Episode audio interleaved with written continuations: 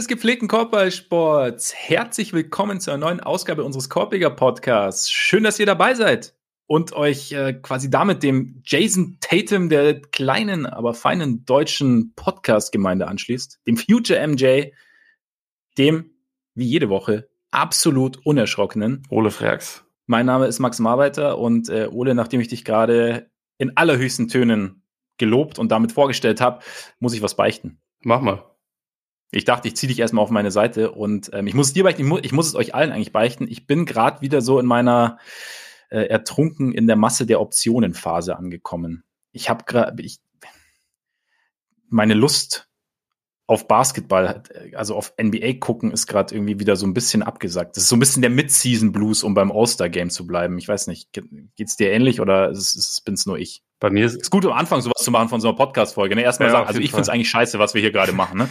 So, ja, ja, ja. nee, also ehrlicherweise, ähm, ich weiß zwar, was du meinst, aber mir, mir fällt es im Moment, oder ich, ich finde es gerade ganz angenehm, das als Ablenkung zu haben, weil äh, die Alternative, was man sich sonst im Moment so angucken kann, also gerade so in, ja. in, Sachen Nachrichten so, also ich konsumiere das auch, aber ich habe keine Lust, das die ganze Zeit zu machen. Und die, ja. die ja. NBA äh, und alles im Sport ist natürlich bei Weitem nicht so wichtig, aber es ist in solchen Zeiten, finde ich, trotzdem auch wichtig, irgendwie was, was anderes auch noch im Kopf zu haben. Deswegen schätze ich das Absolut. schon, auch wenn ich komplett weiß, was du meinst. Es ist, äh, es ist eine Phase, wo es halt jetzt langsam ernst wird, sozusagen, wo, äh, wo man irgendwie sich wieder ein bisschen schwerer tut, den, den Überblick zu behalten. Andererseits ist es, finde ich, auch, also es gibt in letzter Zeit sehr viele Highlights an Spielen und allein dafür äh, schaue ich im Moment schon noch sehr gerne rein. Also allein schon im, im März gibt's ja jetzt ein, ein 50-Punkte-Spiel nach dem anderen, sowas. Sowas ist auch meistens relativ unterhaltsam. Ja. Ähm, es ist halt ja. ein Zirkus, aber gerade in, in diesen Zeiten, ich verstehe im Moment jeden, der eigentlich nicht wirklich Bock hat, sich das anzugucken, weil es wichtigere Dinge gibt und gleichzeitig finde ich, ähm, ist es auch in solchen Zeiten wichtig, sowas, sowas zu haben. Also es muss ja auch nicht Basketball gucken sein, kann ja auch alles mögliche andere sein, aber dass man halt nicht die ganze Zeit dann in so einem, in so einem Tunnel versinkt, weißt du?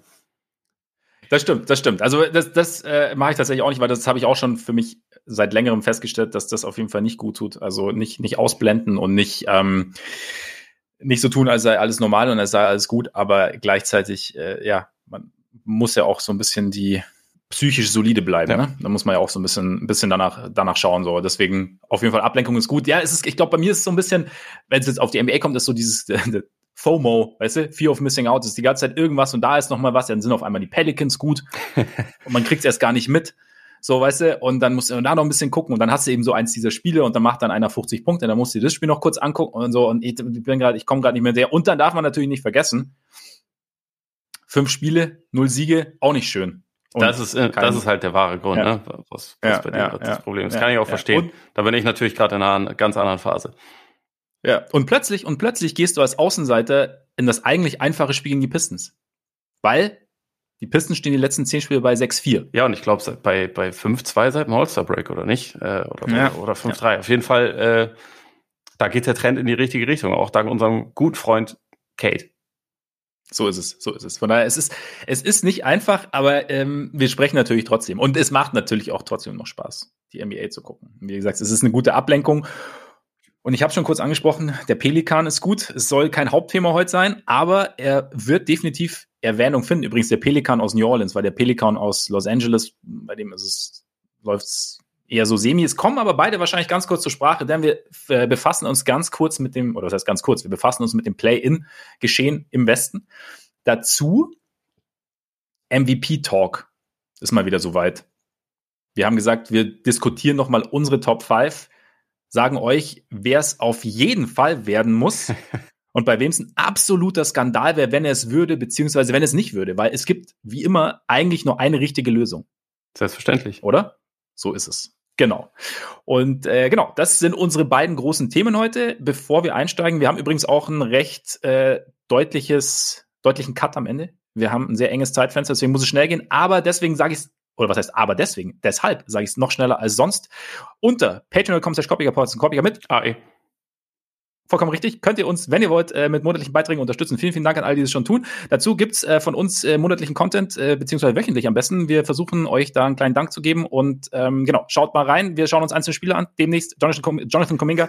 äh, wir haben Kate Cunningham angeschaut und ähm, äh, es gibt äh, 25 Minutes or Less, bei dem wir äh, einzelne Themen so schnell wie möglich durchsprechen. Noch schneller, als ich es jetzt tue. Und äh, genau, damit zum MVP-Race.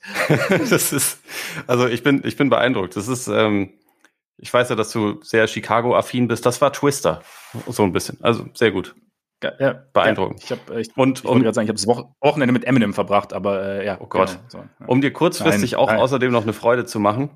Ja. Einer meiner neuen Lieblings-NBA-Namen oder beziehungsweise einer, bei dem es mir jetzt äh, bewusst geworden ist, Heuholz Hochschmidt.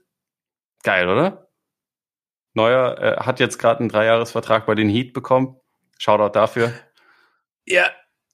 Warte, warte. Haywood Highsmith. Das ist ein ja, Weltklasse-Name. ja, stimmt, ja, das ist ja, ja, ja, genau. Ja, Highsmith ist, kam mir dann nämlich auch, der ist mir letztens auch mal aufgefallen, ja, genau, aber ja. An stark, dieser Stelle stark. auch ein Shoutout an Victor Oladipo, der äh, stimmt Shoutout. zurück ist und gleich mal eine ziemlich explosive Aktion hatte für die Heat. Vielleicht trägt er ja doch was bei. Mal gucken. Ne? Wir haben ja neulich ja. mal darüber gesprochen, dass wir äh, das überhaupt nicht beurteilen können, wie das, wie das mit ihm so weitergeht. Aber er sah auf jeden Fall nicht schlecht ja. aus im, im Debüt. Und jetzt MVP-Talk, ja. Ähm, MVP-Talk, genau. Sind wir, lass uns vielleicht mal so anfangen. Sind wir uns einig, dass es eine Top 3 gibt, die sich etwas abhebt vom Rest? Oder auch etwas wenn mehr? Du, wenn du es so siehst, sind wir uns einig, ja.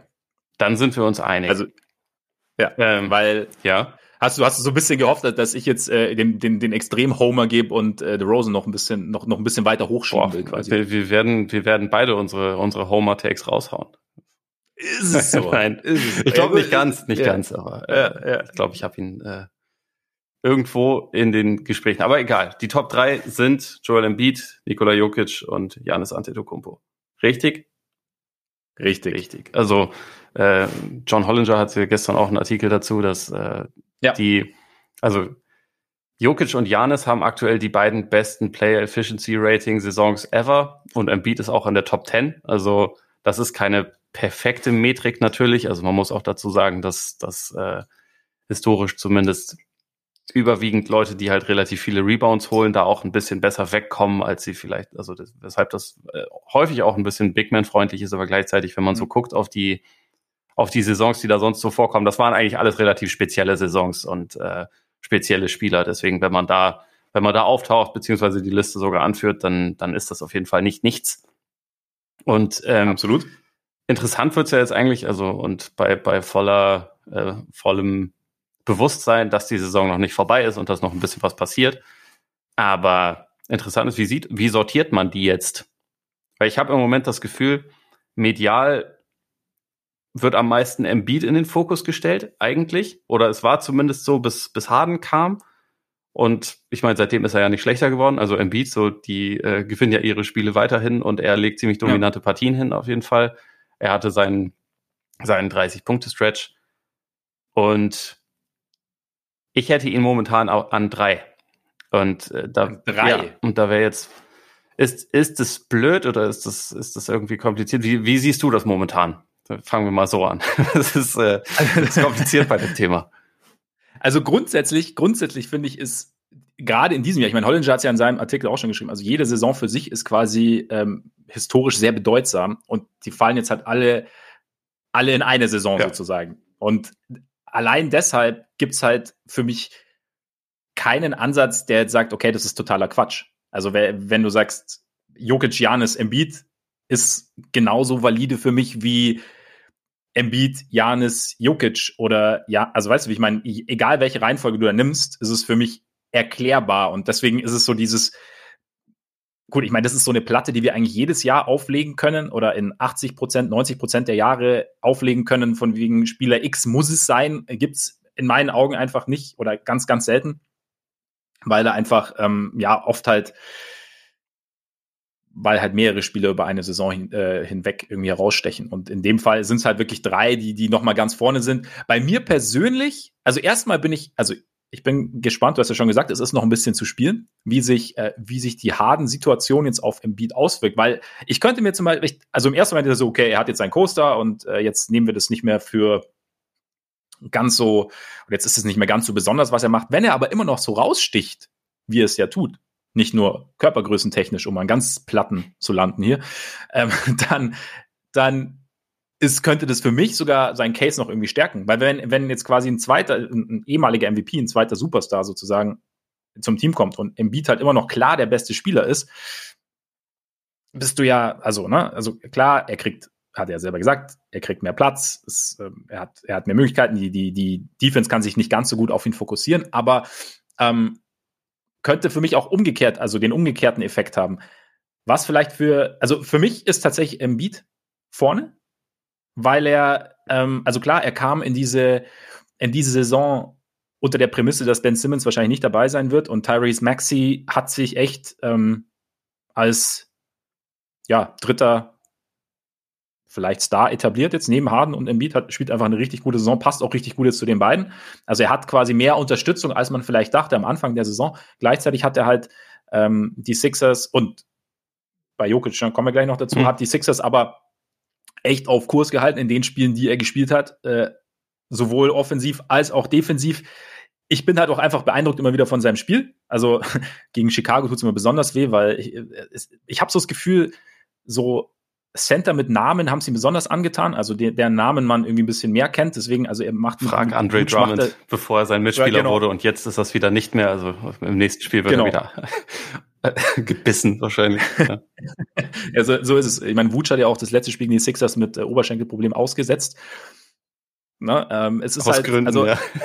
Aus War Gründen, das der gleiche Oberschenkel, der James Harden in Brooklyn auch wehgetan hat? Wahrscheinlich, wahrscheinlich genau der, der ist gewandert. Ja. Aber, aber es war, äh, also es war schon, also er hat, ich habe es am eigenen Leib in Anführungszeichen erfahren, wie, wie hart es ist und, und sein Spiel. Und es ist, ich meine, das Ding ist ja bei allen drei. Sie haben alle drei, sind eigentlich einzigartige Basketball-Charaktere, also was das Spiel angeht. Aber bei Embiid ist halt diese, diese, also gerade wenn man es im Vergleich zu Wutsch sieht, also Embiid, was ich auch bei uns am Freiplatz früher immer gesagt hat, Embiid ist größer und schneller als Wutsch. Und das ist halt mhm. und beweglicher. Weißt du, wie ich meine? Und, und. So ja und stärker. Und es ist halt, diese, diese Kombination ist für mich so einzigartig und er setzt halt immer besser ein. Die Art und Weise, ähm, wie er wie er der Defense entflieht sozusagen und äh, wie er mittlerweile auch seine Mitspieler besser findet, ist für mich halt irgendwie so ein, ja, ich schaue ihm halt einfach auch wahnsinnig gern zu. Und ich, ich glaube halt, wenn wir eine Saison haben wie diese, in der drei Spieler dermaßen herausragen, was sie ja tun, dann, ähm, dann ist es auch irgendwo so ein bisschen, und ich meine, jede, noch, vielleicht noch mehr irgendwie persönliche, persönliche Wahrnehmung, ähm, wer, wer MVP wird. Und für mich ist halt Embiid, vielleicht auch aufgrund der Tatsache, dass er es einfach irgendwie noch nicht war, uns irgendwie auch verdient hat, zumal er dieses Jahr zwar weniger spielt als jetzt zum Beispiel Jokic, aber irgendwie halt gefühlt mehr spielt als sonst oder halt ja. verfügbarer ist als sonst, sich also auch da gesteigert hat, ne? ähm, ist es, äh, wäre jetzt im Beat für mich vorne, danach Jokic und danach Janis. Und vielleicht auch, weil, keine Ahnung, Janis ist vielleicht auch so ein bisschen so die, der Fluch der guten Tat. Also es ist, Janis habe ich so das Gefühl, nimmt man am, mittlerweile irgendwie am, oder nehme ich auch, ja, ich nehme ihn halt hin. Also so, weißt mhm. du, es ist halt, ja, gehört halt so dazu, ne? Es ist halt, ähm, er dominiert halt. es ist Standard. Ja, ist halt sein Ding. Außerdem habe ich erst, außerdem hat er bei mir verloren, einfach weil er bei den Bucks spielt und ich erst am Wochenende von einem Statement der Bucks gelesen habe, dass sie nach der Einspielersperre für Grayson Allen noch rausgehauen haben, dass sie es total scheiße finden, dass Grayson Allen gesperrt wird. okay. Und damit haben die Bucks für mich, ähm, ich hatte, ich hatte lange viele Sympathien für sie, aber das, das Nee. Würdest du jetzt auch sagen, dass äh, sie den Titel nicht verdient haben, den sie, den sie letztes Jahr geholt nee, haben? Nee, absolut. Also auch nur aufgrund von Verletzungen und dem Glück und dem Pech anderer haben sie den Titel ja, gewonnen. Und, und, in jedem anderen Jahr wäre es. Wäre das nichts geworden. Keine Ahnung. Ja. Wäre es nichts geworden, wäre es Boston geworden oder. ich glaube glaub auch Boston. Ja. ja. Ich, ich stimme zu. Ja. Ich glaube, das genau. Thema äh, Fluch der guten Tat finde ich, finde ich irgendwie ganz, ganz angebracht, weil das auf Jokic halt auch zu 100 Prozent zut äh, zutrifft. Also das, äh, bei Janis ist es so, der hat den, den Award schon zweimal gewonnen. Es wird irgendwie selten erwähnt, dass seine Statistiken eigentlich genauso sind wie die von Embiid oder halt ein, ein Härchen besser. Also weil er hat von den Punkten her ist er 0,3 Punkte hinter ihm, spielt aber auch weniger Minuten. Also wenn man das normiert mhm. auf pro 36 Minuten, ja mehr Punkte, mehr Rebounds, mehr Assists, genauso viele äh, Blocks und Steals, also es wird, also ist exakt identisch. Ähm, wenn wir immer von Embiid als guten Shooter sprechen, so Janis nimmt genauso viele Dreier, trifft ein bisschen schlechter, aber riesig ist der Unterschied nicht. Und er ist, also insgesamt sein, sein True Shooting ist etwas besser als bei Embiid. Also er ist bei 63 Prozent, Embiid ist bei 61 Prozent. Beides ist überragend, also nicht, dass ich irgendwas klein reden wollen. Wie, wie gesagt, wir reden hier über drei historisch unfassbar beeindruckende ja. Saisons. Ja. Aber bei mir also was, was letztendlich momentan für mich knapp den, den Ausschlag gibt pro Janis, ist tatsächlich, dass ich finde, also zumindest in den Spielen, die ich so sehe, er wirkt mir defensiv etwas engagierter, irgendwie, also etwas wichtiger. Und ich meine, Embiid ist auch ein sehr guter Verteidiger, aber ich habe bei ihm schon das Gefühl, und das ist auch verständlich, weil er halt offensiv so krank viel schultern musste über die letzten Monate, dass die Defense, ja. Also die ist immer noch gut, ne, nicht falsch verstehen, aber sie ist jetzt, glaube ich, nicht unbedingt das Niveau, das wir von ihm auch schon mal gesehen haben. Ähm, vielleicht ist das auch ein, ein, falscher Eindruck, aber ich hätte ihn zum Beispiel letztes Jahr in der Defensive Player of the Year ähm, Konversation gesehen, so, sogar eher als seinen, seinen Teamkollegen und das habe ich, äh, den Eindruck habe ich dieses Jahr nicht, wenn ich ihn spielen sehe. Und ähm, bei Janis habe ich das halt schon eher. Also die Bucks Defense leidet zwar momentan auch ziemlich, aber äh, an ihm liegt es, glaube ich, nicht, sondern halt eher an den an den, an den Ausfällen, die sie haben, an den, ähm, vor allem, vor allem im Frontcourt einfach der, der fehlenden Flexibilität, weil er kann alle verschiedenen Sachen machen, aber die anderen, die dort sind, halt nicht. Also Bobby Portis spielt offensiv wieder eine sehr gute Saison, aber defensiv ist er halt eingeschränkt und so. Und äh, ja. er hat halt nicht diesen, diesen überragenden Drop-Big in Brook Lopez, der es ihm erlaubt, dass er halt ja so ansonsten alles abdeckt. Das macht es ein bisschen schwieriger, aber er, er gefällt mir halt defensiv immer noch so den kleinen Ticken besser. Und deswegen ähm, ich finde die beiden sau schwer zu trennen. Und ich weiß aber momentan nicht, ob es abgesehen von einerseits Narrativ, also wie du, wie du schon sagst, das eine ist neuer als das andere, definitiv. Das mhm. eine hat auch noch keinen keinen MVP Award gewonnen. Aber ich weiß nicht, ob es einen ähm, richtig objektiven Grund gibt oder einen objektiven Faktor, der momentan sagt, Embiid hat die bessere Saison als, als Janis. Weißt du, was ich meine? Also. Mhm. Absolut, absolut. Also da, da bin ich auch, bin ich auch komplett bei dir. Deswegen tue tu ich mich ja gerade dieses Jahr so schwer. Ich meine, also diesen, also Embiid wird ja auch so in US, in allen Outlets, denen man so folgt, ist ja Embiid schon der ganz große Favorit. Und ich tue mich halt dieses Jahr extrem schwer, wenn man halt genau irgendjemandem eine große Favoritenrolle zuschreibt. Einfach weil es wie du sagst, ich glaube, es ist halt objektiv einfach wahr, also es ist halt ganz viel Wahrnehmung. Mhm. Und es ist, und, und der, der objektive Faktor wird halt bei so drei solchen Saisons noch, noch geringer einfach, weil es, weil dann pickst du dir irgendwie Nuancen raus und ich bin dann auch kein Freund auf der Suche nach Objektivität, dann irgendwelche, ja, also Advanced, Advanced, Advanced Stats zu bemühen. Also du weißt, Advanced Stats fasse ich mit der, mit der Kneifzange nicht an. Nein, Quatsch, aber weil, also ich bin da sowieso, ich, also ich, ich gehe da so, sagen wir so, ich gehe da sowieso jetzt nicht so wahnsinnig tief rein. Ne? Ich kann es verstehen, also ich sage nicht, dass es scheiße ist, ich mache es nur selber einfach nicht, weil ich mich irgendwie, keine Ahnung, ich habe an anderen Sachen Spaß am Basketball. Ich glaube, das ist so der, der Punkt, weshalb ich das weniger mache. Ähm, ich kann so, also ich sage aber nicht, dass es Schwachsinn ist. Ich glaube nur, also man kann sich da dann, man kann sich dann auch irgendwie, ich, ich, ich weiß nicht, ob dann irgendwo, wenn du irgendwo ganz hinten in der letzten Ecke der Advanced jetzt dann halt irgendwie noch ein Ding findest und sagst halt, okay, das ist jetzt halt der, das, das ist der objektive Faktor, den, der denjenigen jetzt vielleicht noch ein bisschen abbildet. Ich weiß nicht, ob das der, der richtige Weg. Ich sage nicht, dass es nicht ist, aber ich finde es einfach, ich glaube, es ist einfach schwer und es ist, glaube ich, dieses Jahr viel, viel Wahrnehmung. Aber vielleicht, ich meine, du hast gesagt, Jokic ist ganz vorne und ich höre schon einige, die sagen, Jokic ist, ist vielleicht sogar vielleicht der klarste der drei, wenn man sagen will, einer ist klar vorne. Ähm, weshalb ist er denn für dich? Oder was hebt ihn jetzt von den anderen beiden noch, noch so ein bisschen, noch so ein bisschen ab, dass du sagst, okay, er ist jetzt, er ist irgendwie vorne? Also, es sind so ein paar Faktoren. Ähm, einerseits, Denver ist, was die Siege angeht, was die Bilanz angeht, kaum von den beiden anderen Teams entfernt. Also ein kleines bisschen schon, aber kaum. Und sein Supporting Cast ist wirklich richtig madig. Also mittlerweile ist es etwas besser, weil sie, sie haben ja Boogie geholt, sie haben Bryn Forbes geholt, aber da weißt du halt auch, wenn Bryn Forbes die Lösung ist, dann hast du halt auch schon echt Probleme, ne? Und sie ja. hatten über weite Strecken der Saison so ein schlechtes Team beisammen, das muss man schon einfach sagen. Und er ähm, hat halt einfach trotzdem sein Ding gemacht. Also das ist ja, ähm, hättest du lieber Aaron Gordon oder Tyrese Maxey? Und Tyrese Maxey ist jetzt der, der drittbeste und es, da läuft dann auch noch Tobias Harris rum. Und ansonsten, es ist, es ist wirklich kein ja. guter Supporting Cast und es ist ein zu einem extrem großen Faktor ist es halt einfach Jokic, der dieses Team trägt. Das ist die eine Sache.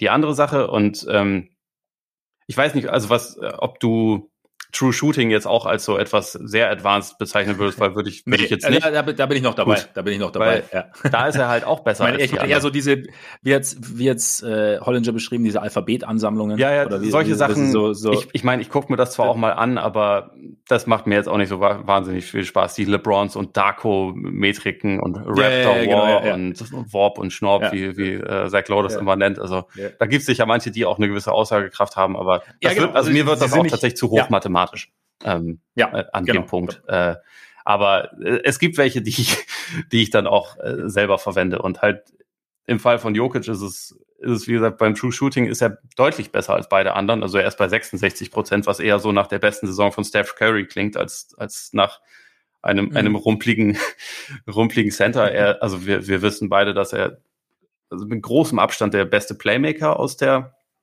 aus diesem, aus diesem Trio ist.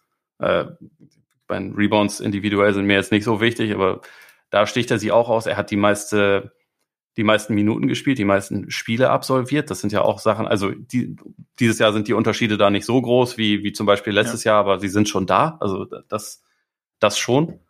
Und ich glaube, es ist halt auch einfach so ein bisschen dieses, dieses Komplettpaket. Also Jokic ist, glaube ich, der einzige Spieler aus der, aus diesem Trio, der eine Halbzeit lang keinen Wurf nehmen kann, aber das Spiel trotzdem dominieren kann, weil er, weil er zwölf Assists spielt. Einer bescheuerter als mhm. der andere. Und er kann aber auch der beste Clutch-Player der Liga sein. Ist er sogar relativ häufig. Also wie jetzt beispielsweise im Spiel gegen die, gegen die Pelicans, wo er im vierten Viertel und Overtime zusammen einfach nochmal 30 Punkte macht. Ja, ja. Und ich habe das Spiel gesehen und das war halt irgendwie nach der ähm, irgendwann im dritten Viertel oder, oder Anfang des vierten, weiß ich gar nicht genau, aber haben die vom Nuggets Broadcast so gesagt, so jetzt könnte so langsam die Zeit sein, wo, wo Joker übernimmt, weil sonst wird das heute nichts.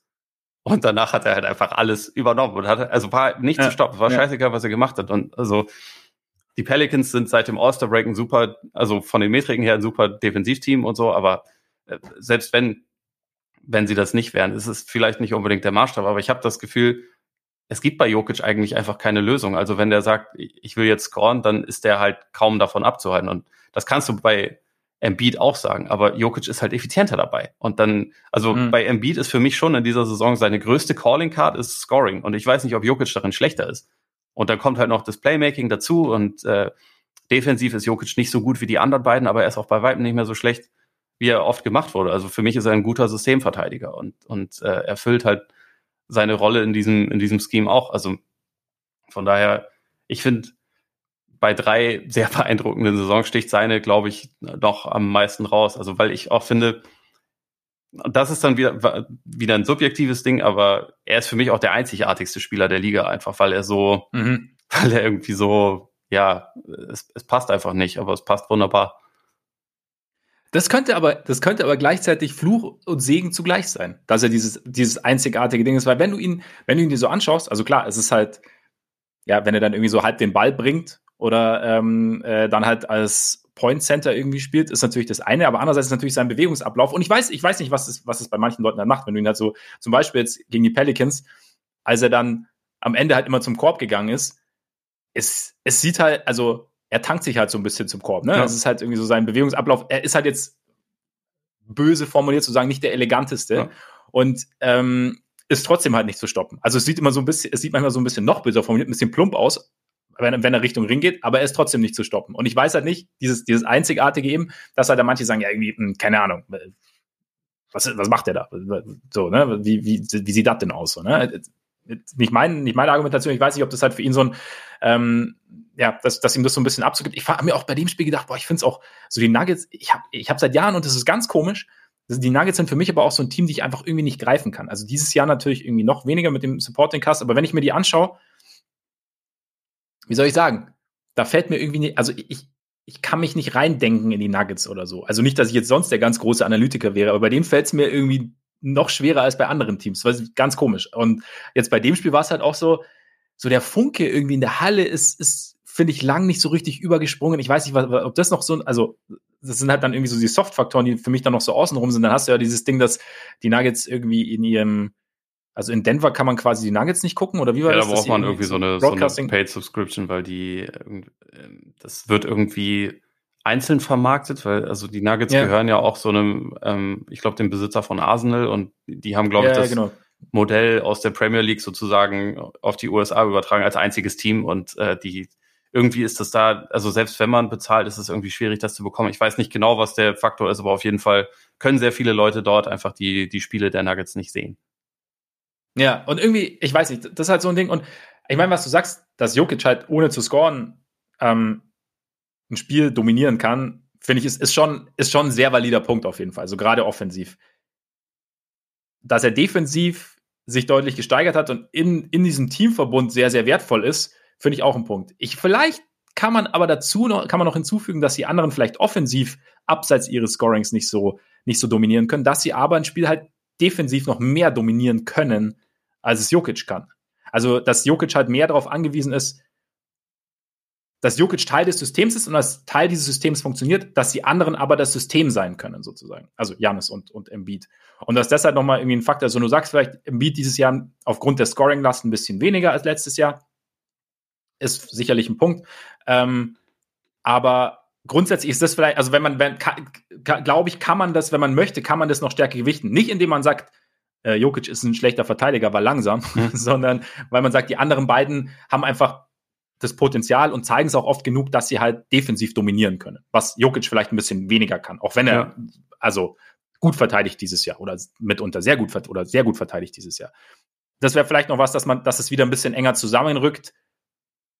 Ich würde schon auch sagen, dass wahrscheinlich Jokic der beste, weil rundeste Offensiv oder, oder, oder vollständigste Offensivspieler der drei ist. Also da, da, da bin ich auf jeden Fall bei dir. Ähm, und ja, es ist halt echt, es ist halt echt mega eng. Also wie gesagt, beim, ja, ich kann es, kann da schwer irgendwie ein, ich tue mich schwer, objektiv irgendwie zu sagen, okay, so und so. Also ich finde deine, wobei deine Erklärung der Objektivität schon sehr, sehr nah kam. Vielleicht. Das finde ich sehr freundlich. Wenn ich jetzt noch sage, okay ich liebe Nikola und hasse die anderen beiden, dann, dann äh, nehmen wir das raus. Aber ich finde ich finde die alle drei ja. super. Also ich finde es auch irgendwie cool, ja. dass das so momentan die drei besten Spieler der Liga und KD kommt dann auch noch dazu. Also der wäre irgendwo in dieser Konversation wahrscheinlich wäre genau auf Platz vier, aber wenigstens safe auf Platz vier, wenn er mehr gespielt hätte. Ja. Ähm, ja. Aber das sind halt für mich momentan wahrscheinlich die besten Spieler der Liga und die sind halt alle auf ihre Art und Weise total einzigartig und alle keine Amis. Finde ich auch cool. es ist sehr gut, sehr gut, ja, das stimmt. Ich meine, was man vielleicht im Supporting Cast noch sagen kann, also es gab ja durch die ganzen Covid-Runden, also gerade auch jetzt bei den bei den Sixers, ich habe ehrlich gesagt gar nicht so eine Erinnerung, wie es bei den Nuggets genau war. Ich meine, die haben ja jetzt keinen Covid gebraucht, um de ordentlich dezimiert zu sein, aber ähm, aber äh, bei Philly weiß ich auf jeden Fall, dass es da halt ordentlich rumging. Und ähm, bei den Bucks hast du ja auch, haben wir auch den, den Fall gehabt, dass das dass Holder immer wieder raus war, dass Lopez sowieso raus ist. Also so, ähm, ja, ich glaube, Stimmt schon. Ich habe mir also, also, wenn man die Nuggets so anschaut, ne, Barton ist theoretisch vielleicht die vierte Option der Offense oder so ein bisschen. Ne, Oft ist er die zweite. Nein, nein, also wenn alle. Ach so, ja, ja, dann, dann, dann, also, dann so, vierte, ja. Äh, Morris eigentlich von der Bank. Ähm, so, da ist schon, ist schon, ja, da fehlt schon sehr, sehr viel. Ich finde Aaron Gordon zum Beispiel, gut, hat natürlich gegen, gegen die Pelicans ein, ein extrem gutes Spiel gemacht. Aber, aber er spielt auch eine echt gute Saison, weil der einfach voll ja. gecheckt hat, wie man mit Jokic zusammenspielt. Und ich, also, ja. das ist halt auch das Ding. Ich glaube, es ist auf Dauer auch sau leicht, äh, das zu checken, wie man mit, mit ihm zusammenspielt, weil der einen einfach findet im Zweifel. Aber ja. Gordon hat ein ziemlich, ziemlich ideales Skillset dafür, einfach weil er ein aggressiver und halt auch dynamischer Cutter ist, der auch irgendwie dann zwei, dreimal pro Spiel einfach so äh, relativ massiven Dank einfach serviert bekommt, weil er im richtigen Moment halt zum Korb rollt. Ja, absolut.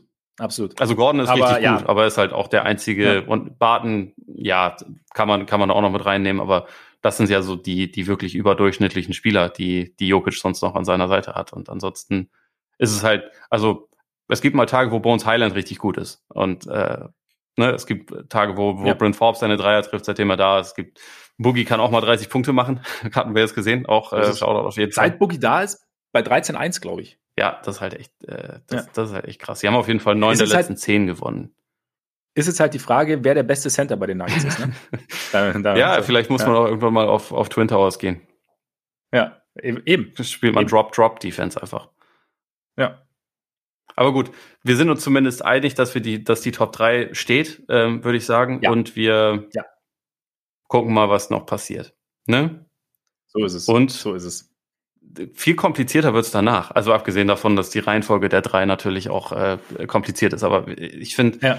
danach wird's dann echt schwer, wen man jetzt da noch mit draufnehmen will, weil es irgendwie Mhm. Argumente pro und contra für alle möglichen Leute gibt. Also ähm, bin ich jetzt äh, vorweg schon so mehr oder weniger eliminiert hatte, war halt KD, weil nicht so viele Spiele, Trey Young, weil, Ja, weil, weil. Gurkentruppe, äh, LeBron war Gurkentruppe. Das ist zwar ein bisschen unfair, aber ich meine, LeBron spielt auch keine Defense mehr, deswegen ist es auch okay. Ähm, Empty Calories, geil.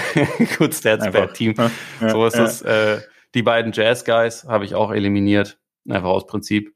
Weil, fuck Utah, du weißt, wie es ist. Ähm, Ja. dann dann habe ich mir ähm, sechs Spieler ein bisschen, bisschen genauer noch angeguckt. Auch nicht zu genau, aber du weißt, wie es ist. Ja. Ähm, Du hast nur Augen für Jason Tatum gehabt die ganze Zeit, ne? Und alle anderen waren, sind so ein bisschen am Rande gelaufen. ich habe ihn auf jeden Fall, ich habe ihn auf jeden Fall mit reingenommen. Ich habe ihn dann als Honorable Mention, aber also die Spieler sind Ja Morant, Luka Doncic, DeMar DeRozan, Jason Tatum, Chris Paul und Steph Curry. Ähm, Ja. Chris Paul habe ich, also letztendlich habe ich ihn nur mit reingenommen, weil ich ihm einen Shoutout geben wollte, weil er halt der, äh, also schon eine krank gute Saison gespielt hat, aber er wird halt die letzten dann sechs bis acht Wochen der Saison verpassen. Dadurch ist er raus und andere, also was ihn auch rausnimmt, er hat eine 20-prozentige Usage, während alle anderen eher so bei 30 Prozent sind oder im Fall Ja. von Doncic sogar deutlich drüber. Und äh, er hat einen ebenfalls würdigen Teamkollegen, den man hier auch aufführen könnte, wenn man wollte. Die beiden sind in, in der Kombination in the Clutch einfach unfassbar gut und äh, hat einen Shoutout verdient, aber ich glaube, MVP ist, ist er nicht. Deswegen, der ist eliminiert. Ja. Ja, hatte ich, also äh, Gedankengang war bei mir der gleiche, also so äh, Verletzung ausgeklammert von Paul, also die Frage, wie bewertest du sozusagen diese, die, die Sun Stars im, im Kontext einfach, weil, weil das Team an sich einfach schon extrem gut ist. Klar, jetzt sind Booker und Paul raus, dann wird es natürlich auch, auch für die Suns schwierig, aber das Team funktioniert halt als, als Gesamtkonstrukt extrem gut. Dann eben, wer, also ich sehe Chris Paul schon noch ein bisschen, bisschen drüber, einfach glaube ich, weil er, weil er die, die Gesamtausrichtung des Teams so intensiv beeinflusst und ähm, da glaube ich noch ein bisschen, ja, vielleicht noch ein bisschen größeren Einfluss hat als Booker, auch wenn Booker vielleicht individuell mal scoringmäßig mehr übernehmen kann, aber ähm, da ich fand die zwei halt schwer zu bewerten, habe mich dann aber auch halt entschieden, die beiden eher zu eliminieren. Ähm, und ganz kurz vorweg, Curry ist bei mir auch raus gewesen von Anfang an, einfach weil der Slump mir schon zu lang ist Ja. mittlerweile äh, und zu stark und weil er halt, wie gesagt, eine der schlechtesten ähm, Shoot, also ist banal, aber eine der schlechtesten oder die schlechteste Shooting-Saison seiner Karriere wahrscheinlich spielt. Und dann, also die Warriors jetzt, jetzt kamen ja auch die Niederlagen, letzte Nacht haben sie wieder gewonnen, aber dann, äh, also da stechen die anderen für mich halt dann irgendwie noch ein bisschen, bisschen mehr hervor dann irgendwo Ja. und, und ähm, sind dann auch konstanter auf einem hohen Level. Tatum ist vielleicht, schauen wir mal, wie wir, wie wir dann am Saisonende dann, dann drüber sprechen. Wenn, das, wenn er jetzt so, wenn er so weitermacht, dann sind die ersten Saisonwochen, in denen es kompliziert war, sind dann vielleicht auch nicht mehr so interessant, was, die, was halt die gesamte Saison angeht. Weil jetzt zum Beispiel, ich finde, wenn du jetzt zum Beispiel mit DeRozan vergleichst, DeRozan hat halt, liefert die Saison eigentlich ziemlich konstant. Jetzt die letzten Spiele ging es auch so ein bisschen bergab, aber im Endeffekt, also er hat halt, er, das, er hat vielleicht nicht die ganz großen Höhen so drin, außer jetzt diesen, oder weniger Höhe, ganz große Höhen drin als Tatum.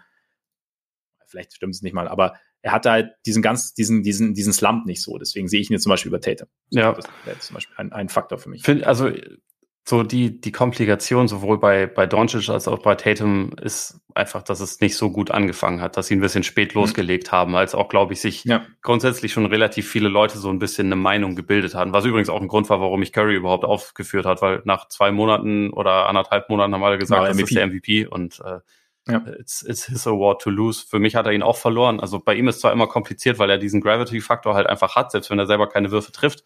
Das ist schon enorm wertvoll, aber Ja. ich finde auch, dass es individuell momentan einfach nicht reicht. Also äh, und das auch, man merkt den Warriors schon sehr an, dass da äh, ein, ein gehöriges, ein gehöriger Schluck Special Sauce in, in Person von Draymond Green einfach fehlt. Aber da, Mhm. da reden wir eventuell die. Tage auch nochmal drüber. Ja, Ja. angeblich nächste Woche, ne? Dann Ja, hat sie hat selber sogar gesagt, oder? In seinem, in seinem Podcast. Also. deswegen angeblich. Okay. wir werden sehen. Er trifft dann nicht, die endgültige Entscheidung, aber ja. äh, wir werden sehen. Ob, also ich nehme auch an, dass die Warriors dann, dann relativ schnell nochmal einen Zahn zulegen, aber egal, über die sprechen wir mal anders nochmal. Jetzt äh, genau. sind wir bei MVP. Ähm, bei, also momentan hätte ich Morant auf vier. Mhm. Da, also wäre jetzt mal meine Frage einfach nur an, an dich als, als äh, Bulettenfreund. Wenn du ihn, seine Saison jetzt mit der MVP-Saison von Derrick Rose vergleichst, mhm. wen hättest du lieber? Also, beziehungsweise, ist das, ist das sehr nah beieinander? Weil ich statistisch ja irgendwie schon. Statistisch mhm. ist, glaube ich, Morant in vielen Kategorien so ein bisschen besser, aber gleichzeitig war auch Offense zu dem Zeitpunkt ein bisschen anders. Also ich glaube, es wurden eben ein ja. bisschen weniger ja. Punkte erzielt und so, aber würdest du seine Saison momentan ungefähr auf, ein, auf eine Stufe stellen mit, mit Rose damals oder? Also wenn den Vergleich haben wir eh schon mal gezogen. Es ist, ich finde immer, ich finde, tue mich da ein bisschen schwer, weil man, also bei Rose weiß man ja, wie es weitergeht, sozusagen. Weißt du, das ist dann so ein bisschen der, äh, das Ding. Aber also Prime Rose sozusagen, den wir ja leider relativ kurz nur erleben durften, war schon halt auch eine Naturgewalt. Also so wie es, wie es Morant jetzt ist. Und, und wenn ich mir jetzt diesen Derrick Rose von damals äh, jetzt heute vorstelle, glaube ich, ähm, sprechen wir ähnlich über ihn wie, wie Morant. Aber du hast natürlich gefragt, ob ich die Saison jetzt ähnlich, ähnlich bewerten würde.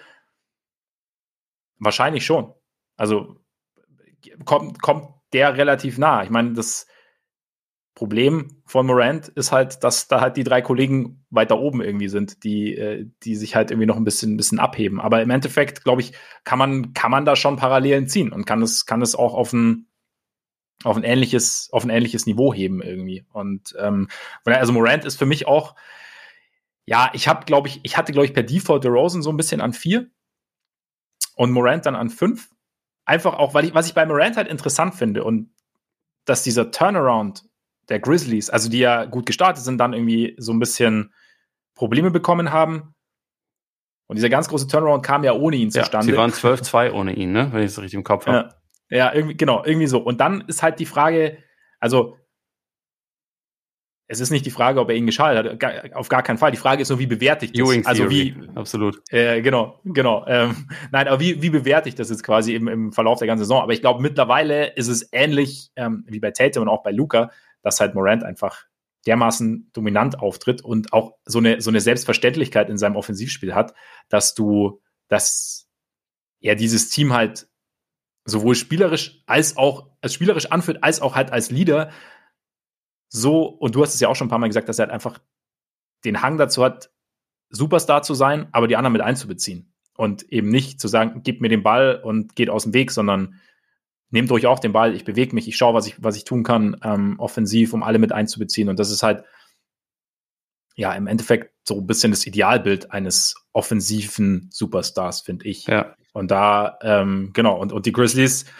Nummer zwei im Westen, ähm, mal schauen, wo es dieses Jahr hingeht. Also da, das, das kommt halt irgendwie auch noch dazu. Also von daher, ja. Und eine Frage aber noch zu ihm, weil es gab ja in den letzten Tagen relativ viel dann auch äh, Talking Heads, die meinten, eigentlich ist er MVP oder muss halt in die, also ist mindestens auf Augenhöhe der anderen drei da oben. Da finde ich halt aber schon ziemlich klar Nein. Oder, oder wie siehst du das? Also da würde ich schon eine relativ große Trennlinie ja. einfach ziehen.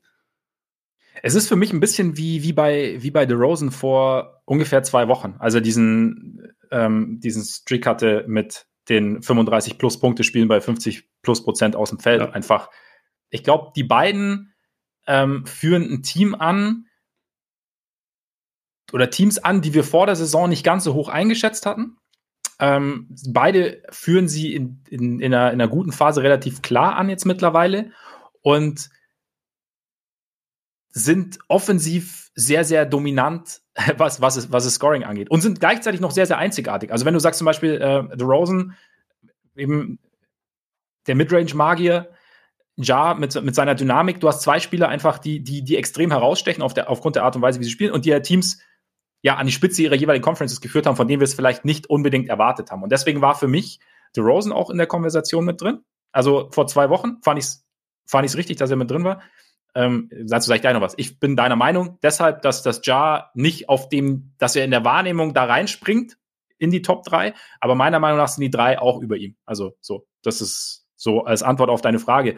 Und ich finde es aber richtig, die beiden mal mit reinzunehmen in die Konversation, glaube ich. Das war so ein bisschen mein Punkt. Also sie haben es sich verdient, aufgrund ihrer Saisons mal zu sagen, hey, aber die ähm, sind da auch noch da und ähm, die drei sind, die drei da vorne spielen äh, historische Saisons, aber die anderen beiden, lass doch mal kurz reden, ob die nicht vielleicht auch einen Case haben, um dann zu dem Schluss zu kommen, dass die, äh, dass Janis, Jokic und Embiid halt doch einfach noch eine Spur drüber sind. Ja. Das wäre so ein bisschen mein. Ja, insofern kann ich das, kann ich das nachvollziehen. Ich finde, es ist halt immer ein bisschen ein Unterschied. Du weißt ja auch, dass halt so die, die US-Talking Heads, die sagen ja nicht, lass uns doch vielleicht mal drüber reden, ob die einen Case haben, sondern die so, das ist der MVP.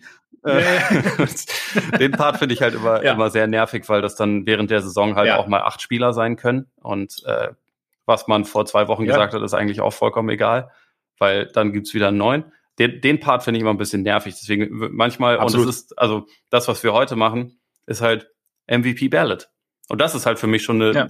in dieser Saison echt eine knifflige Übung, weil es da einfach viele, viele qualifizierte Kandidaten gibt sozusagen. Aber so ähm, dass man dann halt immer während der Saison halt sechsmal zu verschiedenen Zeitpunkten eine verschiedene Lösung als die Antwort ausrufen muss. Der, der Part strengt mich bloß an. Das war, hat mich bei The Rosen angestrengt, das hat mich zu Beginn der Saison bei Curry angestrengt. Das, äh, also auch bei Embiid hat es mich angestrengt, weil das sich dann mhm. immer so angehört hat, als würde er jetzt Kilometer thronen über, über den anderen. Und das habe ich halt einfach nie so wirklich nachvollzogen, warum das jetzt so sein soll.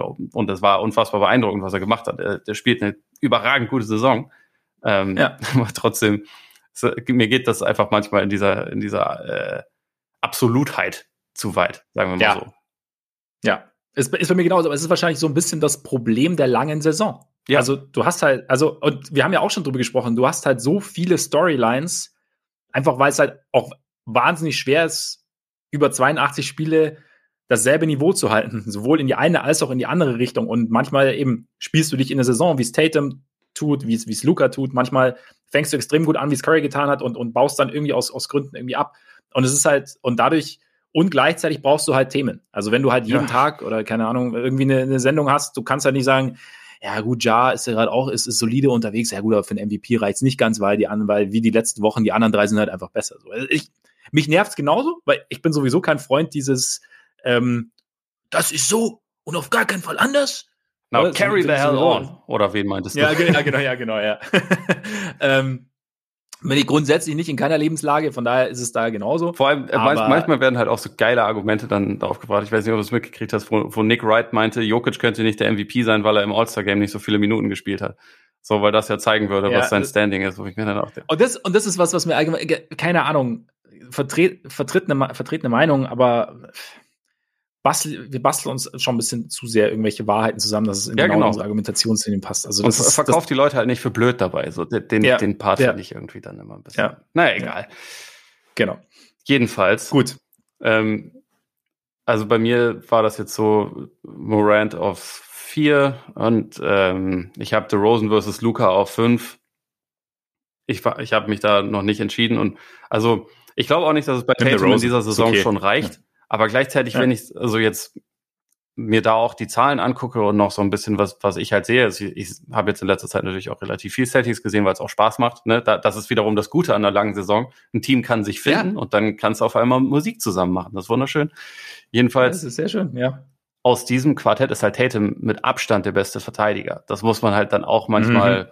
irgendwie noch mit, mit einbeziehen. Gleichzeitig ist er unterm Strich in dieser Saison bisher der ineffizienteste, auf jeden Fall.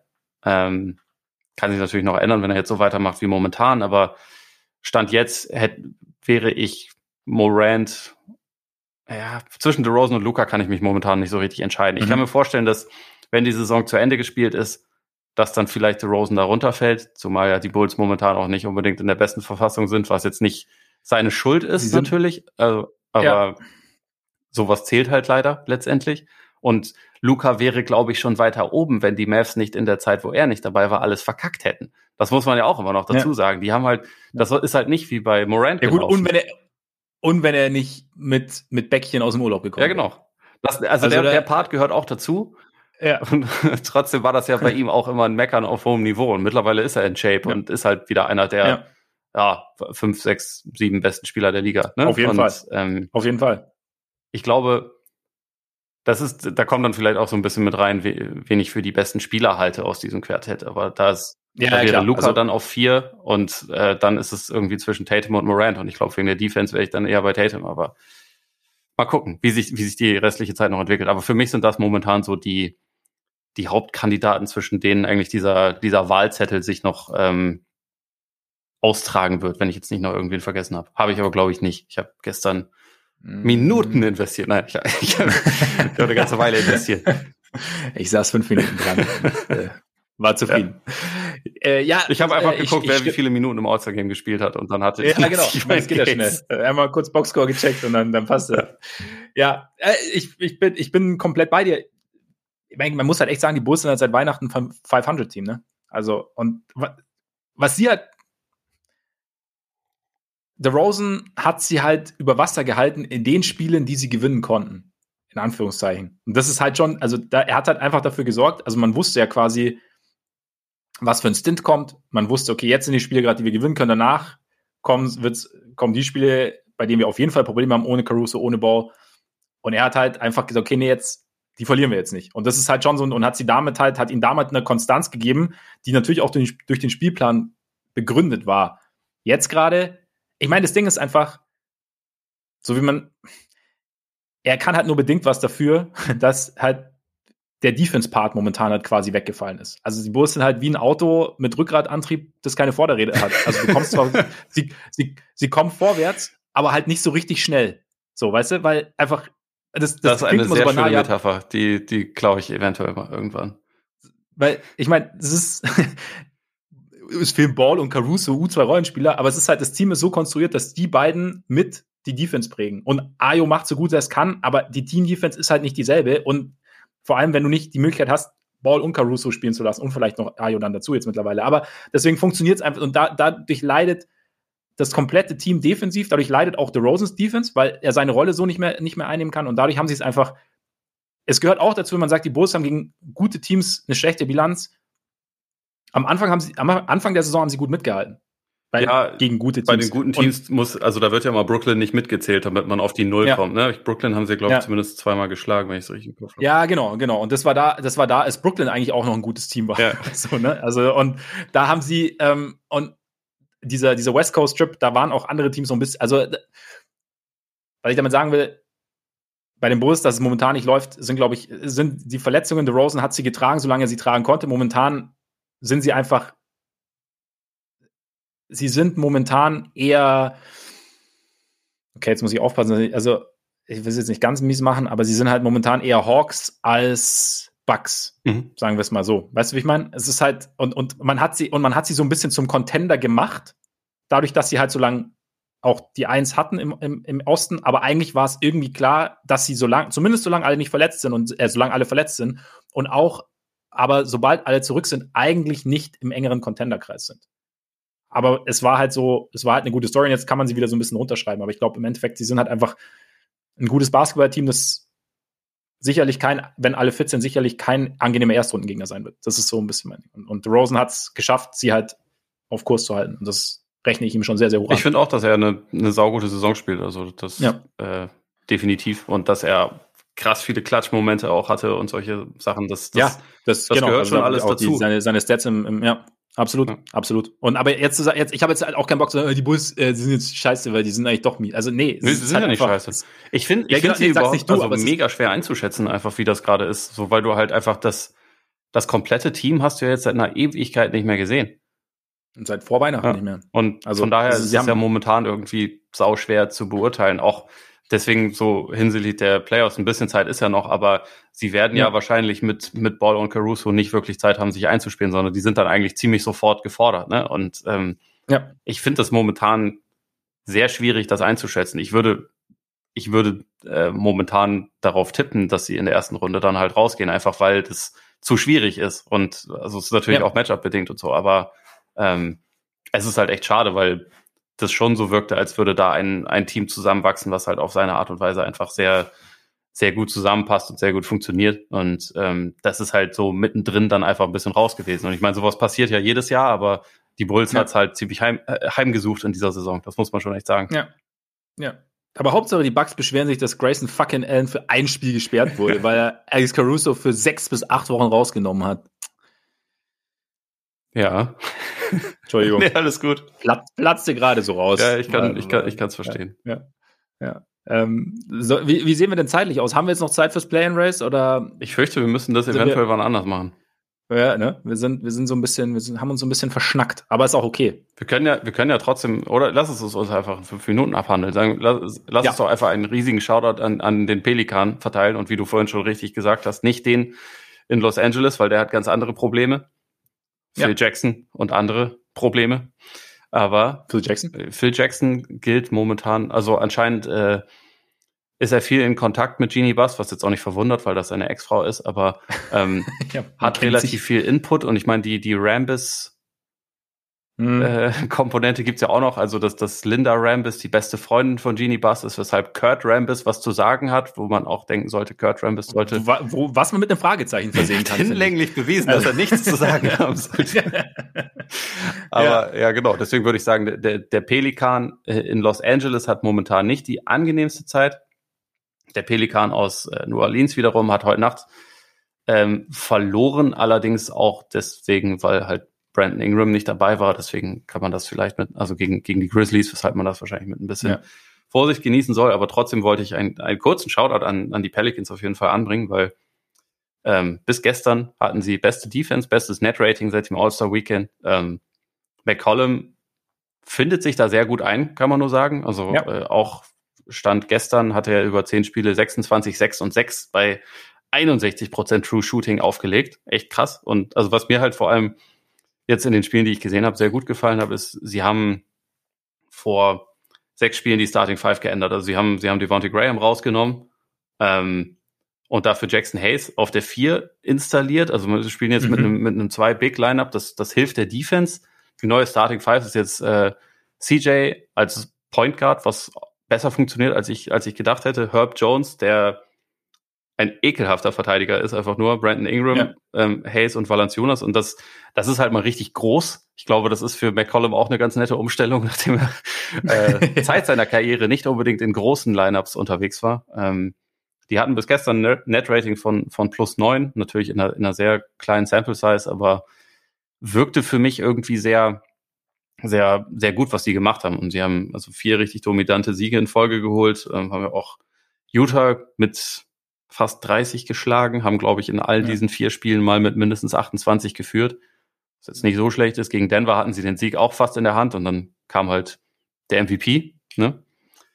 Und hat es ihnen. Der, der Abtierende meinst du? Ja, und vielleicht auch, ja. vielleicht auch kommende, aber ja. jedenfalls äh, hatte der was dagegen, aber an, ansonsten hätten sie dann halt sogar fünf am Stück geholt und gegen teilweise richtig gute Gegner. Ähm, sie haben den viertleichtesten Restspielplan.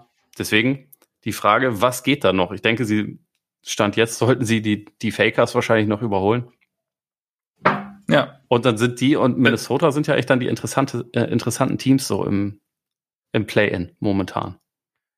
Ja, auf jeden Fall mit dem, mit dem meisten Potenzial. Minnesota finde ich ja sowieso. Also ja, haben wir auch schon, schon mal ausführlicher besprochen. Und bei, bei New Orleans, also es gibt ja auch die Meldung, dass Zion jetzt so langsam hm, irgendwie in die Nähe eines Comebacks käme. Aber stimmt, also dieses, dieses große Lineup finde ich, finde ich extrem interessant. Vor allem ja auch, weil halt CJ ja dann als, als, als Point Guard spielt und als Point Guard ist er ja dann gar nicht mehr so kurz. Ja, ne? da also, ist okay. Man, da ist das okay. Und du hast schon gesagt, du bist überrascht, wie gut es funktioniert. Das ist halt schon so ein Ding. Ich meine, wir haben ja drüber gesprochen. Ähm, so, wir bräuchten halt, also rund um potenziellen Trade von Ben Simmons, die Sixers bräuchten halt einen, der so ein bisschen kreieren kann, der auch so ein bisschen Playmaking übernehmen kann. Ich finde es schon interessant. Also man hat das von McCollum halt noch nicht so richtig gesehen gehabt, weil halt Dame derjenige war, der die Offense initiiert hat und das Playmaking auch größtenteils übernommen hat und CJ halt scoren sollte. Und ich finde es jetzt ganz interessant, dass McCollum da eigentlich eine ganz gute Figur abgibt. Also auch ähm, seine Mitspieler gut einsetzt, irgendwie so ein, äh, das, das, das Spiel irgendwie ganz, ganz gut anleitet und dass es irgendwie ganz gut funktioniert. Also so da ähm, ist, ähm, ist irgendwie auch so ein Ding dafür, dass, dass man halt Spieler, dass eine andere Situation schon auch nochmal andere Stärken in einzelnen Spielern rauskitzeln kann, die wir so vielleicht einfach noch nicht gesehen haben. Nicht, weil sie es nicht drauf haben, sondern weil es halt situationsbedingt entweder nicht nötig oder nicht möglich war. Ja. Also er war ja bei, also. bei den Blazers halt irgendwie dann schon der Backup von, von Dame auch und hat da auch ja. irgendwie Point Guard gespielt, aber halt nie in so einer, also in der prominenten Rolle, wie er es momentan macht. Primärrolle, und ich ja. finde auch, dass Ja. die, die Kombination aus Ingram und Valanciunas, wo ich am Anfang nicht so sicher war, ob die drei miteinander gut harmonieren, weil sie halt teilweise schon auch aus ähnlichen Spots dann ihre Würfe loswerden, also gerade gerade Ingram und McCollum, aber bisher haut das irgendwie echt gut hin. Also ähm, es werden gute Screens gesetzt, die schaffen es irgendwie ganz gut, dass die halt alle an ihre an ihre Spots kommen. Mal gucken, ob sie diese Ja. diese Form, die sie jetzt gezeigt haben, irgendwie aufrechterhalten können, weil äh, dann, dann könnte das schon zumindest ein unangenehmes Team sein. Also ich meine, in, in Bestbesetzung wird weder Golden State noch Memphis noch äh, Phoenix vor irgendeinem Team dort Angst haben, glaube ich, aber äh, könnten zumindest unangenehm werden und könnte vor allem auch so vielleicht ja sogar Zion dazu inspirieren, dass er sagt, okay, vielleicht gebe ich den, den Vögeln doch noch mal eine Chance. Vielleicht. Möglich, vielleicht möglich. Vielleicht. Wer, wer weiß, inwieweit er schon beschlossen hat, was passieren soll. Aber ja, finde ich auch. Also ich finde gerade auch so dieses Screenen, so dass sie auch, man, sie screenen ja auch führen, dann auch mal irgendwie abseits des Balls. Also Willie Green will ja auch viel Ballbewegung, viel, viel Spielerbewegung, habe ich irgendwie gelesen. Also das ist, es ist irgendwie schon ganz vielversprechend. Ich finde es ganz cool, dass sie ja da auch irgendwie Ansätze finden, wie man eben von diesem von dieser Problematik, dass, wie du sagst, dass sie halt die Würfe theoretisch aus ähnlichen Positionen loswerden wollen, so ein bisschen weggeht, indem man sie halt gemeinsam involviert und dass sie halt gegenseitig dafür sorgen, dass der andere dann halt aus seinen Spots die Würfe bekommt und dann halt ihre Gravitation, die ja so eine Offensivspieler wie McCollum zum Beispiel hat oder auch Ingram, dann auch irgendwie nutzen, um halt Raum zu schaffen sozusagen. Also ähm, ist, ist auf jeden Fall ein interessantes Team geworden. Jetzt auch, meine, in den letzten 46 Spielen haben sie eine positive Bilanz, Ja. ne? muss man auch Ja, sagen. der, Also der, der Start war ähm, katastrophal und seitdem haben sie immer Ja. so in der Nähe von, von 500 irgendwie sich bewegt und Ja. jetzt scheint es halt gerade irgendwie nochmal aufzugehen und also eigentlich müssen sie es auf jeden Fall, also ich glaube, die vier Teams, die momentan da im Play stehen, die werden da auch bleiben, also weil ähm, Denke ich auch, ja. Sacramento ist nach dem Sab- Sabonis-Trade halt irgendwie das gleiche Team, nur mit einer anderen Frisur. Also die Resultate sind irgendwie immer noch die gleichen. Das ist, bleibt, Ja. Es bleibt irgendwie alles so ein, so ein krasses Auf und Ab, auch wenn man teilweise schon starke individuelle Leistungen sieht. Portland hat sich ja eine ganze Weile wacker geschlagen und ist aber auch fünfmal in Folge abgeschlachtet worden nach dem, nach dem All-Star-Weekend. Und ich denke, Ja. da geht's runter. Die Spurs sind halt faszinierend, weil sie irgendwie 15 Spiele unter 500 sind und dabei fast ein gutes Net-Rating haben, also bei, bei minus 0,6. ist halt, die tanken halt richtig hart in den Schlussminuten. Das kann man ihnen schon ganz Ja. gut ansehen. Deswegen, ich glaube, das ist so das Fundament, also beziehungsweise das, das Feld, was wir wahrscheinlich einfach haben werden in den, im, im Play-In. Also Minnesota, New Orleans, die Lakers und die Clippers. Bin gespannt, wie sich das, wie sich das letztendlich darstellt, weil irgendwie hast Ja. du dann halt trotzdem immer noch LeBron drin. Ist auch geil, weil auf der anderen Seite des, des Kontinents hast du ja wahrscheinlich die, die Nets drin. Das ist schon relativ, relativ Ja, ja, große stimmt, Namen ja. involviert in der ganzen Ja, Verlosung, ja. aber könnte interessant werden, das Ganze. Und wenn die, Auf wenn die jeden Fall. Clippers einen oder zwei von ihren Dudes zurückkriegen, ist es sowieso nochmal eine ganz Ja, andere ist halt- Geschichte. Ich meine, Clippers Lakers wäre schon interessant. Also auch aufgrund der Tatsache, dass Ty Lue, glaube ich, als Coach noch nie gegen die Lakers verloren hat, oder wie war das? Oder als Das- Clippers das mag gut sein, ja. war. Ja. Also, und dann, ja, wenn halt einer der beiden Dudes zurückkommt, dann die Halle wäre trotzdem natürlich Purple and Gold, Auf jeden aber Fall. egal, wer jetzt gerade offiziell Heimrecht hat. Ja. Ah, ja, wäre wär nett. Also, Play-In wird interessant. Ich bin echt gespannt auf die Pelicans, wie es wie es weitergeht, ob Zion halt zurückkommt, wie Zion zurückkommt, inwieweit es dann natürlich am Anfang muss natürlich auch schauen. Also, wenn der dominanteste Spieler zurückkommt, theoretisch, der noch dazu einen auch sehr, sehr speziellen On-Court-Basketball-Charakter hat, spielerisch, dann ähm, ne, kann es natürlich auch erstmal holpern. Stell dir vor, wir haben Zion, LeBron, AD und KD und Trey Young im Play-In. Ne? Und Paul George und Kawhi. Boah, boah, boah. Das stelle ich mir jetzt vor, aber ich muss weg. Äh, Deswegen müssen wir jetzt. Und Pat Beverly. Nicht zu vergessen. hör, hör, hör mal auf, du. Hör mal auf, du. Ne? Ja, Ja, dann, wenn du weg musst, würde ich sagen, beenden wir die Sache. machen wir. Machen wir. Freunde, vielen Dank fürs Zuhören. Schön, dass ihr dabei wart. Solltet ihr uns noch nicht abonniert haben und euch fragen, wie das funktioniert, ganz einfach. Geht einfach auf Apple Podcasts, wo ihr uns gerne auch eine Rezension hinterlassen könnt. Geht auf Spotify, Amazon Music, Google Podcasts oder dieser und abonniert uns. Oder, äh, und, und macht's am besten beides. Folgt uns bei Twitter oder bei Instagram und bei Instagram. Ich hab's, ich krieg's noch raus bis zum Ende. Schaut auch gerne mal bei Patreon vorbei. Und ja, jetzt würde ich sagen, genießt euren Tag, euren Abend, euren Morgen und bis bald hoffentlich. Reingehauen. Reingehauen.